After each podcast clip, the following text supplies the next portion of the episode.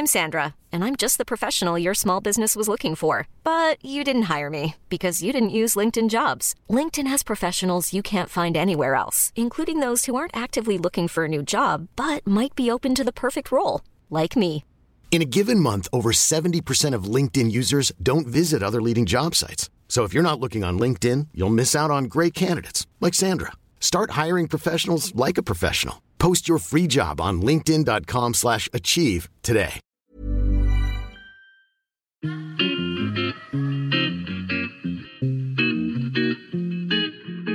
Salut les gars, je suis Anne-Laure Baratin et vous écoutez le podcast Genre de fille. Chaque semaine, je reçois une fille unique en son genre pour parler sans tabou de mission de vie, de galère, de déclic ou non, de féminin, de maternité ou pas, tout ça, tout ça. Par leur parcours, leur engagement et leur choix de vie, elles m'ont bluffé et j'ai à cœur de vous les faire découvrir. Je sais qu'elles vous inspireront. J'espère maintenant que leur parole vous permettra d'avancer, de choisir, de décider. Et maintenant, place à l'épisode du jour. Bonne écoute Cet épisode a été rendu possible grâce à Baratin, etc. Alors, Baratin, etc., c'est mon agence de création éditoriale qui donne de la voix aux femmes. Si vous êtes entrepreneuse ou si vous travaillez dans une entreprise qui cherche de la création de contenu, n'hésitez pas à faire appel à moi. Chère auditrice et auditeur, vous pouvez toujours laisser une note et un commentaire à genre de fille sur Apple Podcasts et Spotify. S'il vous plaît, faites-le, mais surtout, abonnez-vous. Alors aujourd'hui, au micro de genre de fille, je reçois Lucille Quillet. Lucille est experte de la vie professionnelle des femmes.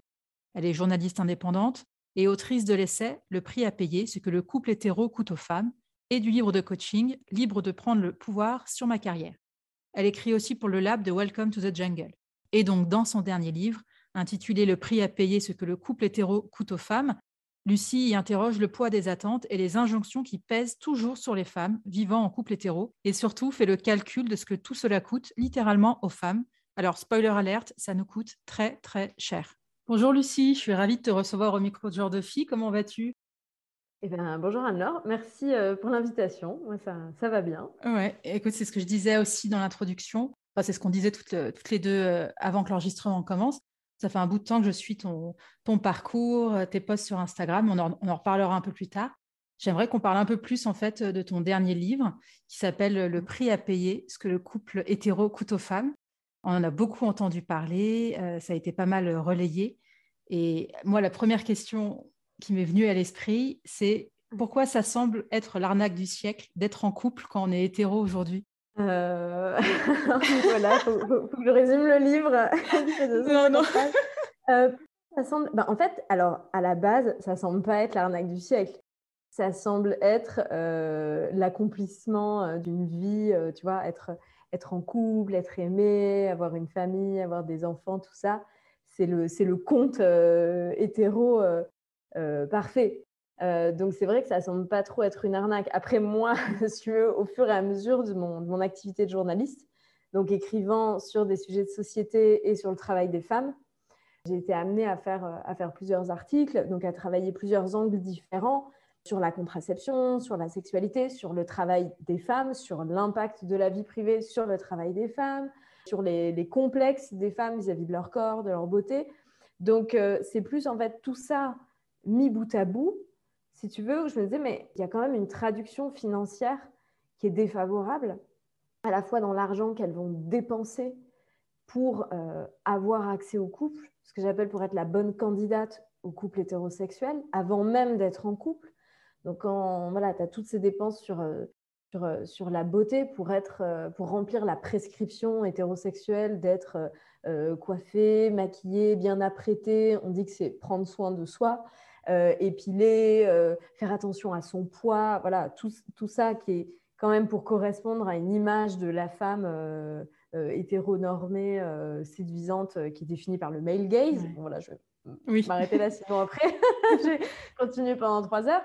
Tu as aussi la, la, charge contraceptive, donc tout ce qu'on va dépenser comme argent et puis aussi comme temps et comme énergie dans, dans, la prise en charge de la contraception. Ça, c'est un travail qui est fait euh, par une immense majorité par les femmes et pour lesquelles on ne pense pas forcément partager. Et même quand on est en couple, tu vois, c'est vrai que euh, est-ce qu'il euh, y a beaucoup de couples euh, où l'homme paye au moins 50% de la contraception? Bah, Pas forcément, alors qu'il en bénéficie tout autant. Tu vois. Moi, j'aime bien dire, les hommes n'ont pas eu les enfants dont ils ne voulaient pas parce que les femmes ont fait ce travail. Euh, voilà. Sauf qu'on se dit c'est un droit des femmes, donc surtout pas touche, pas d'ingérence euh, des hommes. non, non. ok, pas d'ingérence, mais en fait, ça n'empêche pas de payer 50% au moins. Et je dis au moins parce que c'est vrai que quand tu te déplaces chez le gynéco, que tu poses une RTT ou voilà, que tu as les, examens, tout le suivi qui n'est pas forcément euh, l'expérience la plus agréable au cours, au cours d'une vie, euh, tu pourrais te dire qu'en fait, tu pourrais aussi payer plus. Enfin bref. Oui, et puis tu peux te dire aussi d'ailleurs, euh, les hommes, ils sont fertiles 30 jours par mois, nous, c'est 4 jours. Enfin, je veux dire, ça pourrait être eux aussi. À quel moment, toi, tu t'es dit, parce que ça faisait plusieurs années quand même que tu écrivais des sujets justement sur la carrière pro des femmes, à quel moment tu t'es dit, ah, il faut que j'écrive un bouquin là-dessus? C'est pas venu du jour au lendemain. Euh, c'était plus progressif. Au fait, au fur et à mesure, si tu veux, des articles et des prises de conscience. Moi, j'avais notamment écrit sur la séparation et le fait qu'après une rupture amoureuse, tu as une perte du niveau de vie de 20% pour les femmes et de seulement 2 à 3% pour les hommes. Et sachant que dans la grande majorité des cas, elles ont en plus la garde exclusive des enfants, tu as ce que j'appelle un peu le syndrome Mary Poppins. Tu demandes à la personne qui a le moins d'en faire le plus. Et la pension alimentaire moyenne, c'est 170 euros par mois par enfant. Donc en fait, il y avait aussi quelque chose de très choquant de dire, attends, euh, je ne comprends pas, elle gagne moins, elle a plus de charges. Alors après, on va dire, oui, mais bon, c'est parce qu'elle travaillait moins. Et ça aussi, c'est quelque chose qui, moi, m'énervait quand, j'écrivais sur le travail des femmes et qu'on disait, oui, mais bon, euh, une femme, euh, bah, elle passe à temps partiel, elle est quand même bien contente de ne pas travailler et c'est son, son conjoint qui va plus payer. Oh là mais quelle ingratitude en fait, parce que s'occuper des enfants, c'est du travail. Euh, s'occuper de la charge domestique, c'est du travail. Sauf que ce travail-là ne produit pas de salaire, ne produit pas de droit au chômage, ne produit pas de droit à la retraite. Donc il y avait aussi quelque chose que je trouvais assez gonflé, tu veux, euh, de dire les femmes sont entretenues, euh, elles ont quand même de la chance, tandis que les hommes s'embêtent au travail dans des carrières où ils font des gros horaires, où ils sont fatigués. oui, mais en fait, ce capital qui qu'ils créent, il est en leur seul nom. Et, elles, elles n'auront rien euh, de, derrière, alors qu'elles dégagent du coup de, une opportunité euh, pour eux en, temps. Euh, donc ça, si tu veux, ça, voilà, ça, m'énervait. Après, moi, je me suis spécialisée sur le travail des femmes au début par un biais très empowerment. Tu vois, c'était très, voilà, on dit aux femmes, osez, soyez mmh. audacieuses, mais on leur dit pas comment. Donc, moi, j'ai envie d'interviewer des coachs, de faire des papiers un peu pratique et concret avec des conseils. Donc, voilà, c'était très dans l'esprit euh, coaching pro, empowerment. J'ai écrit un livre euh, de coaching pro. En ce moment, je suis en train de faire une formation pour être coach. Donc, oui, j'ai vu, ouais. abandonner ce, volet-là que je trouve très important. Mais euh, en parallèle, quand j'écrivais des articles avec des témoignages de femmes, de sociologues, de, voilà, on voit bien que on, peut avoir tous les conseils de coaching pro qu'on veut au monde. Euh, au bout d'un moment, on est dans une société où le sexisme est encore inexistant, où les inégalités au sein du couple sont fortes, où la charge parentale pour les femmes est beaucoup plus forte et impacte leur carrière. Donc, si tu veux, c'était vraiment le carrefour euh, entre euh, voilà, la société, le sexisme, le travail, la vie personnelle. Et en fait, le travail des femmes voilà, était au carrefour de toutes ces dimensions. Et je me dis, mais c'est un sujet politique en fait. C'est forcément un sujet politique, mais comment est-ce qu'on en parle sans être toujours dans le Ah bah oui, mais bon, les femmes choisissent. Parce que c'est ça mm. qu'on dit. Et, tu vois, même après, quand, lors des séparations, Ah bah oui, mais madame, vous avez moins de revenus, mais vous avez décidé de vous mettre à temps partiel. Ou Ah bah oui, mais vous avez décidé de vous arrêter pendant cinq ans pour euh, vous occuper de vos enfants. C'est vraiment encore comme ça? C'est vraiment encore comme ça le... Oui, bah, oui, oui, oui, Donc, euh, je trouvais ça un peu euh, rageant d'être toujours voilà, à, renvoyer la responsabilité aux femmes sans regarder le contexte, alors qu'elles essaient justement de gérer entre toutes ces injonctions de, la société, de ce, de ce, de ce contexte, euh, cet environnement qui, qui, donne une, équation un peu impossible. Quoi. Euh, voilà. Après, je me disais, du coup, il faut parler de tout ça. Il faut parler des inégalités, de, de, voilà, de la contraception, du travail, de la séparation, tout ça. Donc, je savais que je voulais faire quelque chose sur le couple. Et puis, en fait, en parallèle, j'avais quand même écrit plusieurs fois des choses sur l'argent, sur le fait que, les, voilà, on dit euh, l'argent, euh, les femmes, elles savent pas trop y faire, euh, c'est pas vraiment leur truc. La déclaration d'impôt, c'est toujours l'homme qui s'en charge au sein du couple. Puis bon, elles en gagnent pas beaucoup, donc au final, c'est jamais vraiment un enjeu pour elles et tout.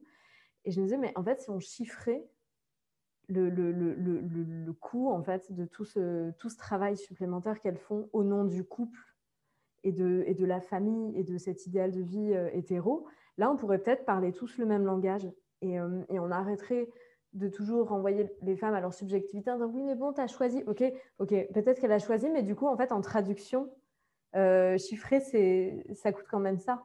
la charge esthétique c'est ça, alors ok on choisit de se maquiller mais rendez-vous compte que ça peut aller dans des montants de plusieurs milliers d'euros. Sur l'épilation, c'est, un chiffre subjectif sur lequel je suis arrivée. Moi, j'ai regardé à peu près en moyenne, si on va dans un cabinet esthétique chaque mois euh, se faire un forfait classique euh, jambes, maillot et sel, euh, j'ai trouvé un chiffre moyen 60 euros par mois si on multiplie sur 30-35 ans, on arrive à plus de 20 000 euros. Voilà, juste se dire, OK, on choisit de s'épiler, mais 20 000 euros quand même. Qu'est-ce qu'on peut faire d'autre aussi avec 20 000 euros?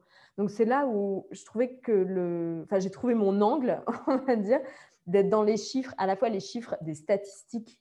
Euh, et merci l'INSEE et merci toutes les chercheuses et les sociologues qui ont fait ce travail-là, euh, des statisticiennes, parce que moi, sans, sans ces chiffres, euh, j'aurais pas pu euh, apporter des, preuves euh, à, ce que, à ce que je soutenais.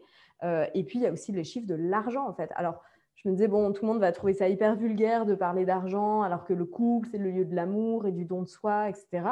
Mais en fait, vu qu'on est dans une société capitaliste qui valorise les choses et à travers voilà, ce, que ça, ce que ça produit, ce que les dépenses, les recettes, tout ça, on va parler un langage commun. Et peut-être qu'on écoutera un petit peu, enfin, qu'on va donner plus de reconnaissance aux dons invisibles qui sont faits par les femmes pour leurs conjoints, mais aussi pour la société et aussi pour l'État. Ce n'est pas que euh, pour, euh, pour les conjoints. Euh, voilà. Bon, après, je, je vais m'arrêter parce que sinon, je vais dérouler. non, non, mais c'est hyper intéressant. Moi, j'avais vraiment découvert ça. C'était avec le podcast de Titu Lecoq qui s'appelle Rends l'argent.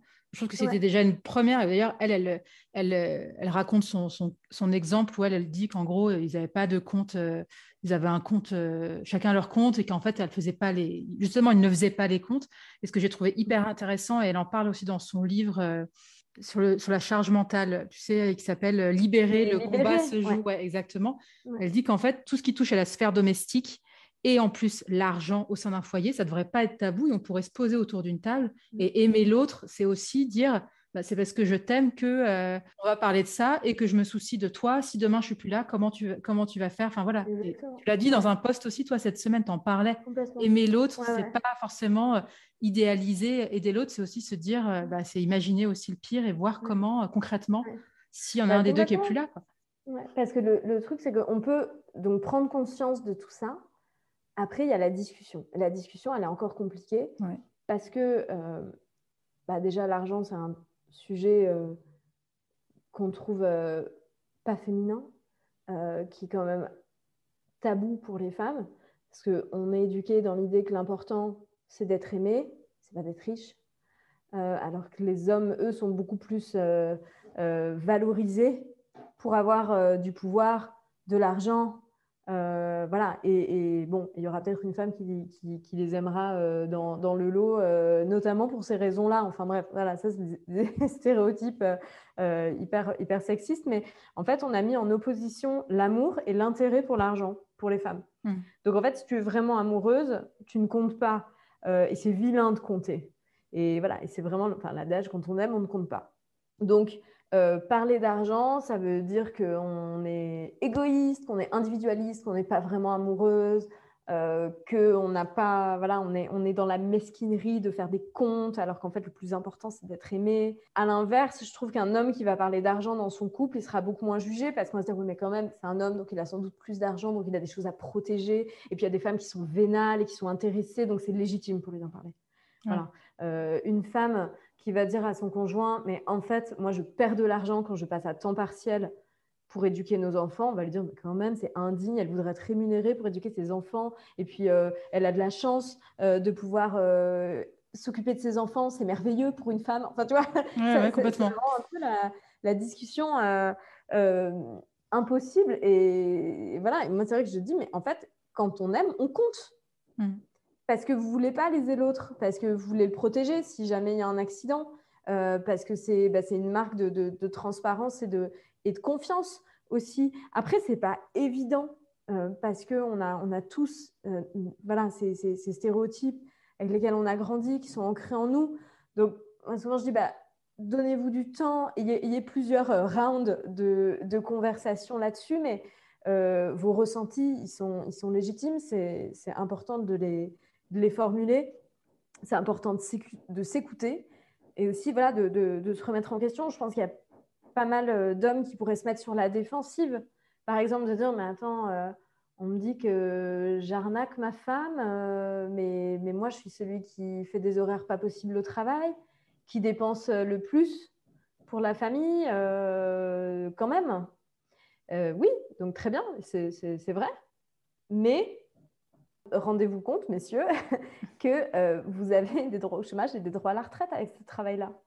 Euh, et que c'est en votre seul nom. Et que votre conjointe euh, qui s'adapte ou qui refuse une promotion, qui voilà, bah, elle, elle n'aura pas ça. Donc, on peut entendre tout le monde. Il y a de la place pour tout le monde dans cette conversation. Et même moi, je, trouve ça très important que les hommes partagent leurs ressentis. Parce que quand on dit, désolé pour l'expression, mais je me fais chier au travail pour ma famille, ah, bon, bah, est-ce qu'on ne pourrait pas faire autrement?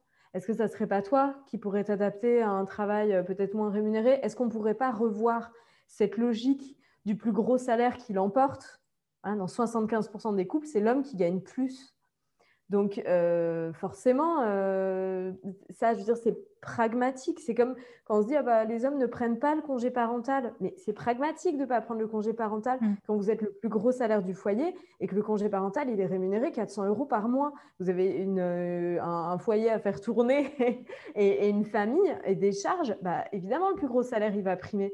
Donc, bon, c'est un mélange de, de, de, de perso et et de, et de politique aussi. Et c'est là où je trouve que l'État devrait proposer des solutions autres pour les parents. C'est n'est pas qu'une affaire, euh, c'est pas qu'une affaire personnelle en fait, tout ça. non, mais je suis d'accord avec toi. Voilà, sur euh, ce qu'on pourrait changer dans l'administratif et dans, et dans l'État pour permettre d'avoir des couples euh, plus, plus égalitaires. Parce que vous pouvez avoir un conjoint qui a toute la bonne volonté du monde. parfois, en fait, l'administration et le, et l'État, euh, dans, la façon de faire ses calculs et dans une logique très sexiste et patriarcale, vont vous rattraper. Alors, moi, là, j'ai une question un peu plus personnelle. C'est avec tout ton travail et ton engagement et tes livres, est-ce que ça a changé quelque chose, toi, dans ta vision du couple et dans ta vision d'une possible maternité? Est-ce qu'après avoir étudié ça, tu vois, tu te dis, non, mais moi, je n'aurais pas d'enfant, euh, ou alors, euh, tu arrives à cloisonner les deux. Enfin, tu vois, je trouve ça hyper intéressant. C'est vraiment une question que ça fait longtemps que j'ai envie de te la poser. je, je, je, rigole parce qu'en effet, tu, tu, tu, mets le doigt sur quelque chose euh, d'important. C'est-à-dire que moi, donc, ça fait 9 ans que je suis en couple avec un homme. Donc, quand, par exemple, tu vois, sur, sur la maternité, moi, j'aimerais avoir des enfants. Enfin, on a envie d'avoir des enfants. Et toi, sur la question du timing, moi, mon métier, c'est d'interviewer des femmes sur leur vie, sur leur réalité. Et c'est à la fois hyper intéressant et c'est un immense privilège pour moi à titre personnel, parce que c'est comme si je pouvais avoir une, une, preview de ce qui pouvait arriver dans la vie, tu vois. J'ai pas encore d'enfants, mais j'ai écrit tellement d'articles sur euh, la maternité, la conciliation vie privée, vie pro, la parentalité, que tu sais, c'est comme avoir euh, 10 000 red flags autour de avoir 10 000 red flags. Et, euh, et du coup, dans, voilà, quand je, quand, je, parlais du timing, c'est que avec mon conjoint, quand on en parle, je lui disais, mais toi, tu as un travail, tu es salarié, moi, je suis freelance. En fait, le jour où on aura un enfant, mais moi, j'ai peur de me faire manger. Il dit, mais Lucille, pourquoi tu imagines toujours le pire? Tu imagines les problèmes là où il n'y en a pas? Pourquoi tu, tu, penses à ces choses-là? Euh, Tout va bien se passer. Je mais tout va bien se passer, mais tu n'entends pas ce que moi j'entends tu n'entends pas tous les témoignages de, de, euh, femmes qui, qui, et qui pourtant sont de ma génération et sont des femmes euh, féministes ou du moins très conscientes de, l'égalité, voilà, ou même qui n'étaient pas féministes parce qu'elles se disaient non mais le féminisme c'était bien euh, il y a 20 ans, maintenant il n'y a plus de problème et qui en fait à l'arrivée d'un enfant mais se, prennent un, iceberg droit devant quoi, tu vois, et, et que leur, leur conjoint continue d'avoir la vie qu'ils ont toujours eue et qu'elles en fait elles s'adaptent tu vois, et, voilà, et c'est choquant. Euh, moi, je vais avoir 33 ans, tu vois, c'est pas. Enfin, bref, génération années 80-90. on, pense qu'on est au-dessus de ça, mais on n'est pas forcément. Donc moi, je dis à mon conjoint, tu n'entends pas ce que j'entends? Euh, voilà. Après, c'est super parce que c'est comme si euh, j'avais un, tu vois, comme si j'étais en stage d'observation euh, et, que, je voyais tout ça. Et c'est vrai qu'à la fois, déjà, ça nous permet de beaucoup en parler, tu vois. Et puis, bon, vu mon travail, vu mes, mes, tu veux, mes, mes thématiques de prédilection, euh, lui, bah, il m'entend parler de tout ça. Il sait, enfin, tu vois, il sait, en fait, il sait qui je suis. Voilà. Il sait qui je suis. Et, et du coup, moi, enfin, je sais pas comment dire. Après, je ne vais pas lui faire une déclaration d'amour ici, mais. bah, pourquoi pas? Attends, on l'a jamais vu ça dans le podcast. Voilà, non, mais il essaie pas de me modifier. Il essaie pas de. Tu vois, il m'accepte euh, full package entièrement avec euh, mes convictions, avec tout ça, avec tout ce discours. Et, j'ai envie de dire, bah, enfin, encore heureux, tu vois, ça ne mmh. devrait pas sembler fou. mais je sais que c'est bah, voilà, c'est parfois euh, euh, rare d'être euh, accepté dans son entièreté. donc voilà, donc moi, ça, enfin, si tu veux, sur ma vision du couple et tout, moi, ça m'a plutôt. En fait, tu vois, après la sortie du livre, on m'a dit, mais du coup, est-ce que ça n'a pas compliqué les choses dans ton couple? Je fais, mais non, en fait, moi, ça m'a conforté dans l'idée que j'étais avec la bonne personne parce que euh, bah, parce qu'elle m'accepte comme ça et, elle célèbre euh, mon, travail, elle me soutient. Enfin, tu vois. Donc, euh, donc non, c'est pas c'est pas du tout en opposition. Après sur la maternité, enfin sur la parentalité, moi je trouve ça génial qu'on ait tellement de de témoignages maintenant de, de, de, femmes, enfin que la parole se soit libérée, tu vois, qu'on entende toutes les difficultés, qu'on puisse parler de ça et, et casser ce tabou-là. Après, c'est vrai que du coup, c'est hyper flippant, en fait. Oui, complètement. C'est terrorisant. Donc, euh, c'est super de parler du, du, du, postpartum, de, euh, des, difficultés, des inégalités. Enfin, tu vois, je, participe à ça, donc je ne vais, pas dire le contraire. Tu vois, parfois, moi, je rêve d'un podcast sur euh, à quel point c'est drôle d'être parent. Bon, peut-être que c'est pas du tout drôle, tu vois. Moi, j'ai pas d'enfant, donc peut-être que c'est un peu voilà, abusé de dire ça. Mais j'imagine qu'il y a plein de situations où tu te marres parce que tu es dans des trucs absurdes, couverts de vomi, et que l'enfant fait ci ou ça. Et qu'avec ton conjoint aussi, j'imagine que ça peut être un, un sujet, euh, enfin un sujet, des situations où tu es tellement fatigué qu'en plus, tu, enfin, tu vois, oui. il y a des choses, j'imagine qu'il y a des choses absurdes, tu vois, qui peuvent se passer et que du coup, ça peut, ça peut être drôle. Voilà, il faut de tout, il faut de tout, il faut, il faut tous les témoignages, euh, les, les, les, difficultés, les bonheurs, les rires, tu vois. Donc euh, voilà. Et avec tes, amis, tes copines filles, est-ce que le fait justement que tu sois à fond dans ces sujets-là, que tu écrives beaucoup, est-ce que tes copines vont avoir tendance à te dire euh, mais, toi, comme tu fais ça, tu dois savoir? Tu vois ce que je veux dire ou pas? Est-ce qu'elles te euh, sollicitent? Est-ce qu'elles. Est-ce que, tu vois? Non, elles ne me sollicitent pas. Moi, j'ai. Enfin, je. Je sais pas trop. Tu veux dire qu'elles elles vont me demander.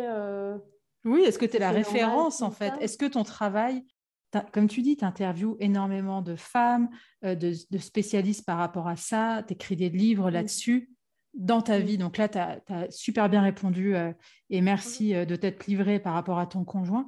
Après, par rapport à tes amis, j'imagine que tu as des amis filles donc qui vivent aussi ces situations-là. Est-ce que c'est pas est-ce que c'est des sujets que vous évoquez du coup ou pas forcément parce que tu as ces deux parties que tu peux cloisonner quoi en mode vie pro et avec tes copains tes copines c'est différent. Non, moi je peux pas. En fait, le truc c'est que vu que mon, travail il voilà, il, concerne le travail, la vie personnelle. Enfin, tu vois, moi, j'ai voulu être journaliste dans la presse féminine parce que c'était le seul endroit où on pouvait parler de la vie privée et de soulever, en fait, en quoi c'était aussi des sujets de société. Et donc, en fait, le, voilà, le personnel est politique, quand on parle de choses euh, qui sont parfois euh, méprisées ou regardées avec condescendance comme des sujets de bonnes femmes, moi je trouve que c'est des sujets qui m'intéressent le plus parce que ça veut dire tellement plus que ça. donc en fait, ça fait un mélange. Et parfois, moi j'ai du mal à, couper quand, j'ai des amis qui vont me raconter des choses, elles ne vont pas venir vers moi en disant euh, Lucille, tu es euh, une experte, euh, dis-moi. Non, ça ne se passe pas comme ça. C'est plus elles qui vont me raconter leur. Enfin voilà, on partage nos, nos, nos, vies et, Dieu merci, les femmes se parlent entre elles. Je pense qu'elles se parlent beaucoup plus que les hommes entre eux. Et, on a cette richesse-là et, et, des amitiés féminines sont quelque chose de tellement important qui ont, moi, été mais fondamentales dans, dans ma vie Donc, en fait, quand elles vont me parler de leurs histoires, moi, je ne peux pas m'empêcher parfois de puiser en fait dans ce que je sais dans les statistiques, par exemple, pour dire mais tu sais que ça en fait c'est pas un cas particulier où tu te rends compte que 72% euh, des tâches domestiques sont faites, où tu te rends compte que euh, après la naissance d'un enfant, euh, voilà, il y a tel pourcentage de couples qui se séparent. Donc en fait, ça permet d'ajouter du background, si tu veux. Après, j'espère ne pas être, euh, si tu veux, l'ami euh, un peu relou euh, qui va toujours te dire Mais tu sais, les inégalités, et, et, et, parfois, je, je me retiens parce que je suis là, mais en fait, moi, je suis. voilà, on est entre amis, on est là pour s'écouter. Moi, je suis là pour être en empathie et pas, et pas mener une révolte militante contre les dictats de la société. C'est pas l'endroit. Ouais. C'est pas l'endroit, c'est pas la place. Mais voilà, parfois, j'essaie quand même de glisser du contexte euh, pour montrer l'ampleur de ça. Et ce que je trouve merveilleux aujourd'hui, c'est qu'en fait, les ressentis qu'on avait tendance à beaucoup individualiser ou à dire non, mais c'est ton cas particulier et tout, maintenant, avec les réseaux sociaux, avec la libération de la parole sur plein de, voilà, sur les violences conjugales, sur les violences sexuelles, sur le postpartum, maintenant sur l'argent et le couple, on se rend compte qu'on n'est pas seul, qu'on n'est pas isolé. Et du coup, il y a l'effet du nombre. Et pour ça, voilà, les réseaux sociaux, on peut leur trouver plein de défauts, mais merci pour ça parce que le nombre, il a toujours été là, mais il n'était pas forcément entendu. Quand tu es dans des, voilà, les, médias, euh, bah non, c'est des sujets de bonnes femmes. Donc, tu allais juste parler de ça dans la presse féminine. Là, euh, les réseaux sociaux, c'est un, un haut-parleur XXL qui fait que euh, si tout le monde parle, on ne peut pas nous ignorer. On ne peut pas continuer de nous ignorer. donc ça, je trouve ça, voilà, moi, je trouve ça merveilleux que les femmes se, se parlent et qu'on soulève tous ces sujets-là. Et je pense qu'il y a beaucoup de femmes qui se sentent moins seules. Moi, j'étais surprise parce qu'à la sortie du livre, je pensais que j'allais avoir beaucoup plus de réactions de, résistance, euh, de dire mais non, mais pourquoi tu as une vision comme ça du couple, c'est vilain, euh, euh, c'est vilain de compter, tu vois le mal partout, tu chipotes sur la contraception, sur la charge esthétique et tout. Et en fait, non. Euh, il y a eu, euh, il y a eu je ne sais pas, c'est des choses qu'on ne maîtrise pas, c'est le timing, euh, c'est l'air du temps. Tu vois, moi, je ne savais pas qu'il y avait autant de livres sur le couple hétéro qui allaient sortir en cette rentrée 2021. Et c'était merveilleux parce que du coup, ça montre que ça devient un sujet dont on peut parler. Et en fait, j'ai reçu plein de messages de femmes qui me disaient, mais merci, voilà, vous avez mis des mots sur quelque chose que j'arrivais pas à exprimer où je me sens moins seule, où, ça, ça, va me permettre d'en discuter avec mon conjoint. Moi, j'étais ravie parce que quand on écrit un livre, c'est une expérience très solitaire. Et en plus, avec un tel parti pris, voilà, ce que le couple hétéro coûte aux femmes en demandant en quatrième de couverture, le couple est-il une arnaque? Je me suis dit, bah, moi, je vais, je vais me prendre, euh, je vais m'en prendre plein la figure. Mmh. Ben, en fait, non. Quel conseil tu donnerais euh... c'est peut-être dur pour toi, mais si tu devais donner trois conseils euh, aux femmes en couple, en couple hétéro bah, en fait, euh, on me pose souvent cette question et il y a des choses qu'on peut faire à son échelle individuelle. On peut repenser le coût de la contraception. Est-ce que monsieur ne peut pas participer? On peut réfléchir à son budget. Est-ce que c'est vraiment juste de faire 50-50 quand il y a 42% d'écart de salaire en moyenne? Mais tu sais que, moi, je fais partie de ces personnes-là. Pendant longtemps, j'étais en mode 50-50. Et pourtant, je fais partie de ces personnes qui lisent. Qui... Et en fait, euh, j'ai découvert, euh, ouais, ça fait quelques années où en fait je me suis dit, mais en fait non, quoi. Enfin, on, va arrêter de faire 50-50 parce que je, je gagne moins que mon conjoint et, euh, bah et en fait, c'est absolument pas juste. Euh, quand tu fais 50-50 alors que tu gagnes moins et qu'en plus tu fais plus de tâches domestiques et que tu gères plus les enfants, donc c'est pour ça que tu vas pas prendre un travail avec des gros horaires, enfin tu dis, mais attends, on marche sur la tête. Donc voilà, on peut faire au prorata, donc voilà, de ce que chacun gagne. Après, le prorata, parfois, ce que j'appelle l'effet d'entraînement, c'est-à-dire que c'est la personne qui va gagner le plus, qui va donner le là du niveau de vie. Euh, quand tu es avec quelqu'un qui gagne beaucoup plus que toi, bah, peut-être qu'il ne voudra pas faire des vacances au camping, mais aller à l'étranger, donc il va payer plus. Mais après, tu vas te sentir redevable. Donc, euh, tu vas faire plus la vaisselle. Donc, en fait, ce n'est pas une vraie égalité. voilà. il y a des fois où ça se passe très bien aussi, hein, mais je ne peux pas. voilà, le, le monde n'est pas obscur. Mais euh, donc, bon, repenser le budget. Surtout, euh, reconnaître euh, la valeur euh, du travail de chacun pour le couple. voilà, s'il y en a un qui fait des horaires pas possibles alors qu'il n'aime pas trop son travail pour amener un bon salaire, ok, très bien, c'est important de le reconnaître, mais c'est aussi important de reconnaître le coût d'opportunité pour la personne qui adapte sa carrière aux problématiques familiales. Et du coup, c'est important d'anticiper des mécanismes de reconnaissance, de valorisation, vu que l'État ne valorise pas le travail domestique, euh, et que moi, je trouve qu'il y a quand même là-dessus un désengagement, c'est-à-dire qu'on va dire aux femmes, oui, mais vous avez décidé de vous arrêter pour euh, vous occuper de vos enfants. Euh, ok, mais on manque de crèche, on manque d'assistante maternelle. Donc, quand vous n'avez pas de place en crèche, et que vous n'avez pas de solution, bah, vous, prenez le congé parental, payez 400 euros. Donc, au bout d'un moment, c'est hypocrite aussi de dire oui, mais bon, les femmes choisissent. Bah, non, non, et puis en plus, tu as aussi ce côté euh, hyper insidieux où en fait, euh, quand bien même tu as une place en crèche ou tu as une nounou, il faut, il faut libérer ces personnes-là. Donc en fait, euh, s'il faut être à 17h30 ou à 18h, mais oui, et en gros, il y en a un qui va dire ah bah non, mais moi je peux pas partir du boulot, c'est trop tôt pour moi. Et en fait, tu regardes dans les faits et tu l'as vu, c'est que dans les faits, en fait, c'est beaucoup plus les hommes qui vont dire ah non mais moi je peux pas, mon boulot je peux pas. Je peux pas. Alors qu'en fait, une femme va dire voilà. Ah, ok, bah, moi je vais annuler, bah, moi aussi, mais du coup je vais l'annuler, tu vois. et ça, si tu veux, c'est pas. En fait, il y a des choses qu'on peut faire à son échelle individuelle. Moi, je, je tiens notamment à attirer l'attention des personnes qui nous écoutent sur le fait que quand on n'est pas marié, on n'a le droit à rien en cas de, voilà, de séparation ou après le décès de la personne. C'est-à-dire que la pension de réversion, l'héritage, c'est que pour les gens mariés. Voilà. Moi, je ne suis pas pro-mariage particulièrement, mais je veux dire, en l'absence d'un autre système, il faut aussi penser à ça. Parce que moi, il y a plein de personnes de ma génération qui ne sont pas mariées ou qui sont paxées ou qui sont mariées en séparation de biens et qui pensent que tout, tout, va aller comme par magie. Mais ce n'est voilà, pas parce qu'on est dans ces euh, systèmes euh, conjugaux qu'on ne fait pas euh, moins de surcharge domestique, qu'on ne va pas continuer d'adapter sa carrière et tout. Sauf que voilà, nos grands-parents, nos arrière-grands-parents, bon, bah, ils étaient dans une répartition hyper stéréotypée de madame et au foyer, monsieur travaille. Donc, ce n'est pas, pas enviable. Enfin, voilà, c'est mieux d'avoir le choix, hein, on, on, est d'accord. Mais ils étaient en communauté de biens. Donc, ça veut dire que tout appartenait euh, aux deux. Tu vois, il y avait pas. Voilà. Mais à partir du moment où les femmes sont entrées dans le marché du travail, on a dit bon, bah, elles peuvent travailler. Bon, bah, du coup, c'est chacun pour soi. Et puis, on, fait comme si on avait les mêmes. Euh, comme si l'égalité des chances, tu sais, existait au travail. Donc, on peut faire des choses à son échelle individuelle. Moi, je trouve ça capital de rappeler que le changement, il doit venir de l'échelle collective, de, de, la société, du politique. Quant à le monde du travail aujourd'hui, qui est formaté pour des gens qui n'ont pas à s'occuper de leurs enfants, qui n'ont pas d'enfants à aller chercher à 17 h Tu vois, c'est ça. Ben non, je ne peux pas annuler ma réunion, j'ai une réunion à 18h30. Mais pourquoi il y a une réunion à 18h30 en fait? Donc, il faut que le monde du travail, il change. Il faut que les règles de l'État aussi, elles changent. Voilà, bon, euh, des, gens qui sont pas... Vous pouvez euh, très bien verser la, la pension de réversion euh, à, à, des couples paxés, en fait. Qu'est-ce que ça coûterait de mettre juste cette option-là?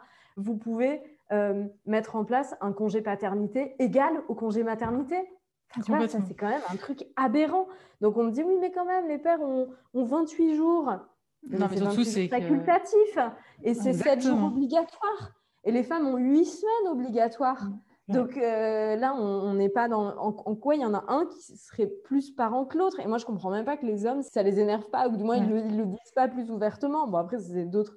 Eux, ils sont empêtrés dans d'autres stéréotypes et tout cette conversation du coup sur le couple hétéro, le coût de tout ça, c'est favorable aux femmes, mais aussi aux hommes. Parce que les hommes aussi sont empêtrés dans certains stéréotypes liés à l'argent et au travail, euh, dont il y en a plein qui seraient ravis de pouvoir, euh, tu vois, un peu euh, ôter cette, cette, chape de plomb et tout. Après, bon, on peut les plaindre. La différence, c'est qu'eux, ils ont quand même toujours les moyens d'avoir le choix.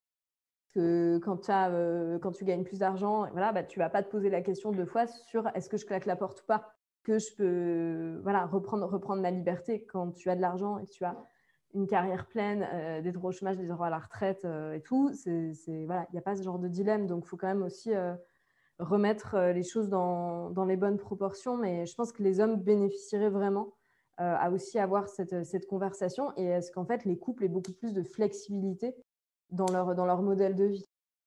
Mais euh, là, quand tu parlais de la carrière, je trouve ça hyper intéressant parce qu'il y a une étude de la Harvard Business Review qui est sortie récemment et qui disait que même encore aujourd'hui, les hommes ont tendance à penser que leur carrière est plus importante que celle de leur conjointe, même pour les générations, euh, c'est-à-dire euh, ceux qui sont nés, enfin tu vois, je veux dire 10 ans, 10 ou 15 ans après toi. Et ça, c'est quand même encore assez fou de se dire que encore aujourd'hui, même les jeunes générations, les hommes ont encore tendance à penser ça.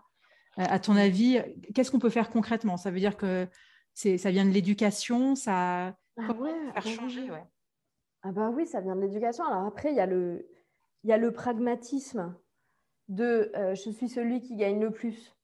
Donc la famille est plus dépendante de mon salaire que de celui de ma conjointe. Donc on va prioriser ma carrière. C'est pragmatique. On n'a pas de place en crèche. Qui s'arrête pour être payé 400 euros bah, Celui qui gagne le moins. Bon, dans 75% des couples, c'est la femme qui gagne le moins. Donc le calcul, il est vite fait. Donc il y a l'approche pragmatique. Après, tu as l'approche plus culturelle de te dire c'est quand, même, c'est quand même la carrière de l'homme qui est la plus importante. Parce que là, on est dans des stéréotypes où tu vois, plutôt, je disais, bah, une bonne femme hétéro, elle est, elle est belle, elle est apprêtée, elle recherche. Voilà, ce qui est important, c'est d'être aimée. Bon, penchons-nous sur le, bon, euh, le bon homme hétéro, tu vois. Euh, bah voilà, c'est quelqu'un euh, qui va pas parler de ses émotions, qui va être responsable, qui va être dur, qui va rechercher la, puissance et le, et, et le pouvoir, qui doit être en charge de l'argent, qui doit être en charge, qui doit être le chef de famille. Euh, et, qui, et, qui, est tourné vers l'extérieur. Tu as toujours eu ce truc de, euh, voilà, l'homme, euh, c'est le ministre de l'extérieur et la femme, le ministre de l'intérieur. Haha, la vieille blague pourrie qui ne fait rire personne. Enfin, du moins pas moi. Donc, si tu veux, il y, y, a aussi ces représentations-là et qui se traduisent partout.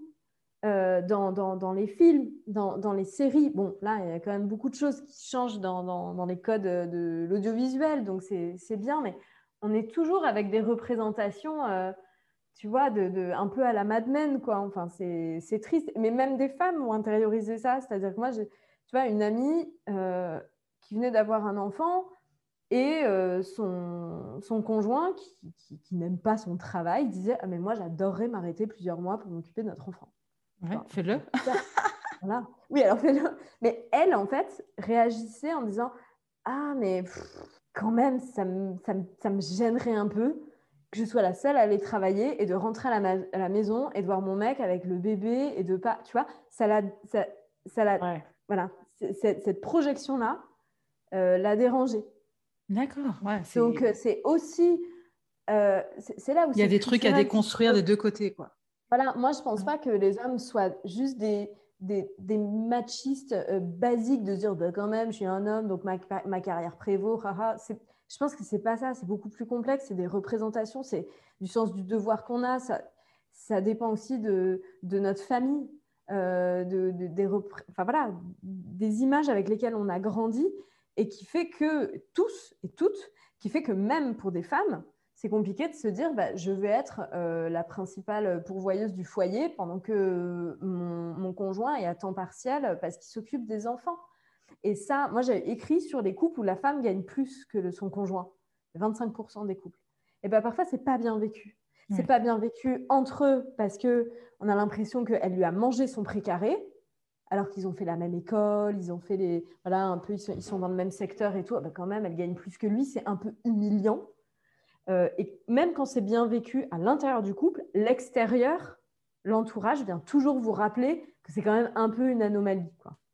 C'est un peu ah bah alors euh, t'es un peu un homme entretenu haha voilà. Euh, ouais bah c'est quand même elle qui porte la culotte. Enfin bon oh voilà. donc on est on est tous responsables de ces de, ces représentations là dans, voilà dans les, choses qu'on projette les petites remarques qu'on fait en parlant des représentations je crois que c'était, je sais plus, c'était cette semaine ou la semaine dernière, tu as fait un post sur Instagram, non, c'était il y a quelques semaines, où tu parlais justement d'en parler en introduction toutes les deux en off. Euh, moi, c'est un post que j'ai beaucoup aimé, où tu parles de Miranda Presley, qui est jouée par Meryl Streep dans Le Diable s'habille en Prada, qui est donc en gros euh, la, Anna Wintour euh, au sein d'un magazine de mode américain. Et ce que j'ai aimé dans ce post, justement, c'est que tu dis que, en fait, Miranda Presley, elle est, elle est badass. Badass, ça veut dire que en gros, euh, c'est elle justement qui détourne les codes, qui se laisse pas faire. Euh, et explique-nous, tu raconteras mieux que moi, pourquoi ce personnage, toi, t'a plu et explique-moi aussi ce que tu m'as expliqué en off, c'est-à-dire le torrent de réactions que tu as eu qui t'ont quand même pas mal surprise. Ouais, alors, ouais, peut-être pas un torrent, mais c'est vrai qu'il y, y, a eu des réactions un peu surprises. Alors, Bon, déjà, euh, pour, pour commencer, moi, j'ai vu ce film euh, dix mille fois. Moi et aussi. je, l'adore, donc euh, voilà, ça me fait toujours rire. et en fait, c'est vrai qu'à force de le voir, il a quand même 15 ans, je crois, enfin, quand, j'ai vu la date de... Ouais, il date de 2000, je crois que c'est 2005. Je crois que c'est 2005. Ouais, bon, voilà, là, bon, ça, ça, fait un peu mal. et en fait, c'est vrai que moi, plus je le voyais, en fait, moi, j'adorais ce personnage. Je sais, mais elle est, ouais, elle est, elle est hyper badass, en fait. elle se fiche d'être validée ou pas par les autres. Elle bosse, elle est exigeante, elle est, elle est certes pas dans l'affect, mais elle est quand même dans une forme de méritocratie intéressante. C'est-à-dire que si vous bossez bien, eh ben vous montez. Voilà. Et c'est un peu les meilleurs gagnent, entre guillemets. Mais bon, bah, voilà. le monde du travail n'est pas toujours un endroit euh, méritocratique. Hein. Enfin, ça, c'est vraiment quelque chose que, euh, que je remarque et, de, plus en plus. Euh, et donc, c'est vrai que ça me fait un peu rire quand on parle notamment des quotas en disant oui, mais du coup, est-ce que la compétence. Non, mais depuis quand la compétence Parce que là, tous les hommes avec les cheveux gris qui sont dans le COMEX, ils sont là que parce qu'ils sont compétents et pas parce qu'ils se ressemblent tous les uns les autres. Enfin, bref, il y a l'hypocrisie. Donc, euh, bon. Donc, moi, j'aime beaucoup ce personnage parce qu'en fait, elle ne s'excuse pas d'être exigeante. Elle ne va pas chercher l'amour des autres. Elle manage son temps et elle n'est pas là à être dans ce, management maternalisant, à dire j'écoute mes équipes, je les prends par la main. C'est très bien de faire ça. Je ne dis pas que son management est idéal. Mais elle, euh, voilà, elle, a euh, en fait, elle s'excuse pas d'être là. Quoi. Et, ce qui est choquant, c'est à quel point ce personnage, il, est, il est, caricaturé. Euh, où on va dire c'est une femme dragon, euh, cœur de pierre, euh, une terreur qui terrorise ses équipes. Mais évidemment, si c'était un homme, il n'y aurait pas du tout ça. et en fait, je trouve que la fascination pour ce personnage de la femme dragon, de femme de pouvoir, froide et tout, c'est ça dit presque beaucoup plus de choses que Miranda elle-même. La façon dont on l'aperçoit comme une femme de pouvoir qui du coup est, menaçante et voit pas les choses du, voilà et, comment dire déréglées quoi en fait. Euh, il voilà il y a quelque chose qui, dérange. Donc euh, moi c'est vrai que j'ai voulu faire c'était un peu rendre justice à, Miranda. Donc vu que j'ai cette chronique de coaching pro pour euh, le média Welcome to the Jungle, une chronique qui s'appelle Badass, pour expliquer aux femmes comment ne plus être les gentilles filles sages, lutter contre le syndrome de l'imposteur, de la bonne élève, arrêter de s'excuser, tout ça. Je me suis dit, mais en fait, il faut absolument euh, rendre à Miranda euh, ce qui revient à Miranda et dire qu'en fait, elle est, elle est badass. Elle a plein de défauts aussi, évidemment. Elle n'a elle, elle pas de tact, elle parle mal aux équipes parfois. Euh, en termes d'horaire de travail, d'implication au travail, on est très loin du droit du travail à la française. donc, c'est un film américain, je remets dans le contexte. Donc, je, ne dis pas que c'est la meilleure personne au monde, mais je trouvais qu'elle était quand même inspirante sur, euh, sur beaucoup de points parce qu'elle connaît sa valeur, elle est stratège, euh, elle, pense, elle pense à elle, elle, a l'amour du travail bien fait, l'exigence de expertise. Donc voilà, donc j'ai fait ce papier-là, j'étais très contente parce que ça faisait longtemps que je voulais le faire. Après, c'est vrai que il y, a des gens qui ont très bien réagi. Et puis, bon, j'ai eu quelques remarques, on va dire, des commentaires, des messages en mode oui, mais quand même, euh, c'est un peu. Euh, euh, faudrait quand même avoir un rôle modèle qui soit pas écrasant, qui reprenne pas tous ces codes virilistes où il faut harceler les gens, où il faut écraser les uns les autres. Ça serait mieux de prôner la bienveillance, l'empathie, l'écoute et tout. Et là, j'étais OK, d'accord, mais en fait, à quel moment on peut arrêter de se responsabiliser pour la morale générale? Euh, à quel moment on a le droit juste de penser à soi et d'essayer d'améliorer sa vie sans mettre des enjeux euh, tout le temps de. Enfin, du coup, ça m'a inspiré un autre, une autre, un deuxième papier pour, pour la chronique sur, voilà, en fait, entre faire la révolution, mettre de l'empathie, de la bienveillance, refuser d'entrer dans le jeu euh, du, du, monde du, du travail ou être dans le coaching pro, être dans l'affirmation de soi, être dans l'empowerment, on n'a pas à choisir. On n'a pas à choisir. On a le droit de tout avoir. On a le droit de penser à soi. Les femmes, elles, gèrent déjà tellement de choses, tellement d'injonctions, tellement de, voilà, de double, de triple, de quadruple journée. Et que je trouve que parfois, on est toujours là à mettre des enjeux de morale, à dire oui, mais est-ce que c'est bien? Est-ce que c'est voilà, est-ce que c'est juste? Est-ce que c'est donc en fait, il faudrait faire quoi? Il faudrait ne, pas euh, calculer soi-même sa valeur, ne pas demander d'augmentation, parce qu'en fait, on devrait prôner la transparence des salaires. non, mais en plus, euh, je trouve que c'est souvent les femmes qui mettent la pression aux autres femmes. Par rapport à ça. Oui, bah, et ça, c'est vraiment ce côté, euh, comme tu dis, un peu cette, euh, cette idéalisation de. Euh, donc, si tu arrives à ce poste-là, il faut que tu sois, il faut prôner, il faut montrer, il faut s'occuper des autres, il faut. Mais même avant d'arriver à ce poste-là, tu vois, moi j'ai l'impression que parfois on va s'apesantir en disant oui, mais quand même, c'est est-ce que je, tu vois, par exemple, ce truc du syndrome de l'imposteur. Mais est-ce que je postule parce que j'ai pas 100% des compétences bah ok, bon bah postule, parce qu'en fait, un, homme va quand même postuler à 60% des compétences et va pas se poser la question. Et du coup, en fait, il faudrait s'auto-flageller, de se décomplexer, parce qu'en vrai, il faudrait vraiment que les gens soient 100% compétents pour postuler à un poste. Bon, bah, on, va, on, va, on va rien changer. Euh, après, je sais que le monde du travail, il est dur pour des femmes, il est, parce qu'il est inadapté à l'égalité. Euh, et que voilà, parfois on est, on, est, on est dans des dilemmes impossibles, mais en fait, en ce qui concerne le, le coaching pro, ce qu'on peut faire à son échelle, pour moi, c'est jamais mal euh, de gagner confiance en soi, euh, d'être plus exigeante vis-à-vis des autres, parce qu'au travail, on est aussi dans ces formes de je veux être appréciée par mes collègues, je veux pas qu'on me juge, je veux pas qu'on pense du mal de moi et tout, voilà. Donc c'est quand même bien de gagner confiance en soi, de s'affirmer, d'être un peu badass ça ne veut pas dire reproduire les codes, écraser, discriminer des gens qui viennent d'avoir des enfants, embaucher que des gens qui nous ressemblent, euh, voilà, faire, faire des blagues sexistes. Ça ne veut pas dire tout ça. Mais je trouve qu'à chaque fois, mettre les, deux en opposition, là, se dire ah ben, je ne vais pas faire le réseautage parce que c'est des trucs de copinage et c'est pas moral. Et, et, en fait, il faudrait que le réseautage, ça n'existe pas et qu'il y ait juste de la méritocratie partout. Bon, euh, voilà. En fait, on peut faire de sa vie une œuvre militante et du coup ne pas bouger. Ou on peut essayer d'améliorer sa vie comme, comme on peut. Et celles qui, qui, sont plus dans le militantisme, moi, je leur dis bravo, c'est voilà, très bien. Mais parfois, il faut aussi avoir les moyens de faire ça. Et quand on dit il ne faut pas faire comme les hommes, alors déjà, bon, le coaching pro, être badass, pour moi, c'est pas du tout faire comme les hommes. Mais il faut plutôt faire la révolution. mais en fait, on n'a pas toujours les moyens de faire la révolution. On ne les a pas encore. Les femmes au travail n'ont pas les moyens de faire la, la révolution. Donc, on invente des nouvelles façons de travailler. Euh, voilà, c'est le livre de Céline Alix qui dit mmh. merci. Merci, non merci. Voilà, comment au travail aussi, il y a des femmes qui se lèvent et qui se cassent et qui deviennent entrepreneuses et qui deviennent freelance parce que le monde du travail est inadapté et il y a plein de mères qui sont obligées de faire ça et, et voilà, c'est pas toujours un choix. Donc après, on, c'est bien d'arriver à le valoriser. C'est voilà, bah, du coup, je suis ma propre chef, euh, je suis entrepreneuse et tout faut quand même pas oublier ah, là, que là aussi, c'est un énorme challenge. Précarisation. Mais, c'est complètement. En fait, on, le contre-coup de ça, c'est que ça va être beaucoup plus compliqué quand même. Et que surtout, euh, est-ce que ça va changer les choses? Ben, Pas forcément. Euh, c'est pas forcément la révolution, parce que le monde du travail, il a roulé sans les femmes pendant des décennies et il continuera.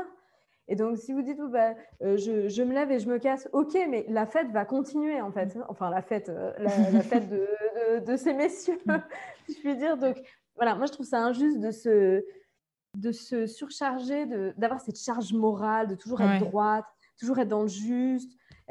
Bon, il euh, faut, vivre aussi et, arrêter. Parce que, en fait, le, le résultat de tout ça, c'est qu'on est paralysé, qu'on est toujours là à se dire, est-ce que je fais la bonne chose Et que euh, l'égoïsme est encore quelque chose qui nous est interdit. Et moi, c'est vraiment enfin, quelque chose que j'aime bien dire aux femmes en ce qui concerne le travail. Soyez prétentieuses, soyez plus égoïstes, soyez plus exigeantes vis-à-vis des autres. Parce qu'on est déjà loin du compte, en fait. Donc voilà, donc euh, être plus égoïste, ça ne va pas forcément dire devenir égoïste et individualiste et écraser les autres. Euh, voilà, on, part quand même de voilà, 20 mètres euh, plus, plus tôt. Donc, euh, voilà. D'accord. Lucille, on va passer aux petites questions de la fin. Ouais, Je euh, parle, je parle, je parle. Mais... Pardon. Non, mais c'est très intéressant. me passionne, donc j'ai un peu du mal à. Étant donné que tu es journaliste, j'imagine que tu connais Annick Cogent, qui est journaliste au Monde, qui fait des portraits de femmes, qui pose cette question Je ne serais pas arrivée là si. Alors, à ton tour de compléter cette phrase. Euh, tu ne souffles pas, s'il te plaît. non, je ne souffle pas. Alors, en fait, il y a deux choses qui me viennent assez spontanément sur le livre. On va dire, je ne serais pas arrivée là si j'avais pas eu le soutien de mon conjoint. Parce que, voilà, je, alors j'aurais peut-être écrit ce livre à d'autres moments de ma vie, en d'autres circonstances et tout. Euh, et, en fait, je, trouve ça compliqué parfois de dire ça parce qu'on a toujours l'impression que du coup tout le mérite lui revient à lui, alors que non, c'est moi qui ai écrit le livre. Mais je veux dire, j'ai quand même quelqu'un avec qui je fais ma vie qui, m'encourage à ça. Et, là, c'est un peu le premier truc qui me vient. Et puis après, le deuxième, c'est que je ne serais pas arrivée là si, si j'avais pas. Euh, enfin, je, pense que c'est vrai pour tout le monde. Si en fait, on n'avait pas connu toutes ces, toutes ces difficultés, toutes ces inégalités et, et d'avoir la, parfois la clairvoyance aujourd'hui, ben, il faut euh, être passé par des choses euh, plus, plus difficiles. Euh, voilà, et, bon, bah, ces choses-là, maintenant, c'est.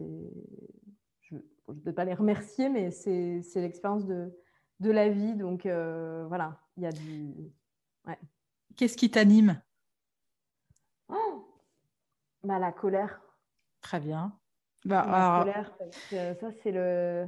Alors, la colère, c'est souvent quelque chose, on dit que c'est assez péjoratif et que c'est pas bien. Et en plus, pour les femmes, c'est pas bien pour moi, c'est super. La colère, c'est un, un, vrai révélateur. C'est un peu mon essence. C'est hallucinant. C'est un gros point commun qu'on a ensemble, toi et moi. Moi, moi j'ai trouvé mon, mon, pourquoi, ce qu'on appelle le why dans la colère. Ouais, voilà, exactement. Là où il y a la colère, c'est qu'il y a des bonnes raisons en général et c'est qu'il y a des choses qui n'ont pas été dites et euh, il y a du feu. Moi, j'utilise souvent cette expression du feu. Là où il y a la colère, il y a du feu et. Euh, et moi, c'est vrai que j'ai écrit le livre, j'étais hyper en colère. Euh, je crois que c'était pas facile tous les jours de, de, vivre avec moi. Mais, euh, mais c'est ça qui, voilà, qui produit. Euh, maintenant, je me sens moins en colère. Je me sens un peu plus soulagée, mais j'ai toujours des, des, des voilà, l'indignation, la colère. C'est bien ça. Est-ce qu'il y a une femme que tu aimerais entendre au micro de genre de fille? Eh bien, du coup, parce que j'ai écouté quelques numéros de, enfin quelques numéros, quelques épisodes de genre de fille et tout. Donc euh, j'ai réfléchi à ça et je me suis dit que j'allais pas non plus euh, chercher midi à 14 h euh, ce qui m'est venu en premier, c'est que j'aimerais bien t'écouter toi. Ah. Parce que moi, je, voilà, j'aimerais savoir pourquoi tu as voulu faire genre de fille, quel est, quel est ton parcours. Et je trouve que c'est aussi chouette de connaître la personne qui interviewe toutes les autres. Et, et, voilà, donc euh, ça serait plus de, ouais, de, la curiosité de mieux te connaître, euh, toi. D'accord, mais ça, ça arrive. Enfin, je sais pas, mais euh, je vais faire un épisode où je, je, vais parler. Ça, ça va être eh ben, bizarre, mais. Bah, si tu veux quelqu'un pour t'interviewer, je. je eh ben, écoute, pourquoi pas. bah, écoute, non, non, mais si, si, je retiens. parce que ça va pas être facile de parler toute seule au micro. Donc, Et la dernière question, quel genre de fille es-tu, Lucille? Bah, j'ai envie de dire énervée du coup. Bavarde, je parle trop. Enfin, je parle trop. J'ai du mal à faire des phrases courtes. Euh, ouais, je suis une genre de fille. Euh, ouais, énervée, mais pour moi, c'est voilà, ça a des qualités aussi, on va dire. Je suis complètement d'accord avec toi. On peut, on peut le traduire comme ça aussi. J'ai du mal à, j'ai du mal à baliser euh, un peu tout, tout ça. voilà. Mais bon, mais c'est plutôt une grande richesse, je trouve. Donc euh, ça va, je le vis bien. D'accord. Merci beaucoup, Lucille, pour cet échange. Euh, et si, pour les auditrices et les auditeurs, parce que je, ne désespère pas d'avoir des auditeurs, vous ah. pouvez retrouver tous ces bons conseils et surtout tout, tout le détail dans, dans, ton livre. Le prix à payer, ce que le couple hétéro coûte aux femmes, aux éditions Les liens qui libèrent. D'accord, voilà, c'est ça. Les liens qui libèrent, c'est un joli nom. Merci beaucoup, Lucille, et je te dis à bientôt. Ben, merci pour cette invitation et, à bientôt. J'ai hâte de t'entendre. Au revoir. Au revoir. Merci d'avoir écouté cet épisode. J'espère qu'il vous a plu. Si c'est le cas, partagez-le autour de vous et sur les réseaux sociaux. N'hésitez pas non plus à laisser un avis positif à propos de Genre de Filles sur vos applications de podcast. Pour ne rien manquer de Genre de Filles, suivez-moi à Anne-Laure Baratin sur Instagram. Si vous avez des compliments, des critiques ou des réflexions, n'hésitez pas. Merci à Marvin Marchand pour la musique du générique. Bonne semaine et à très vite. Salut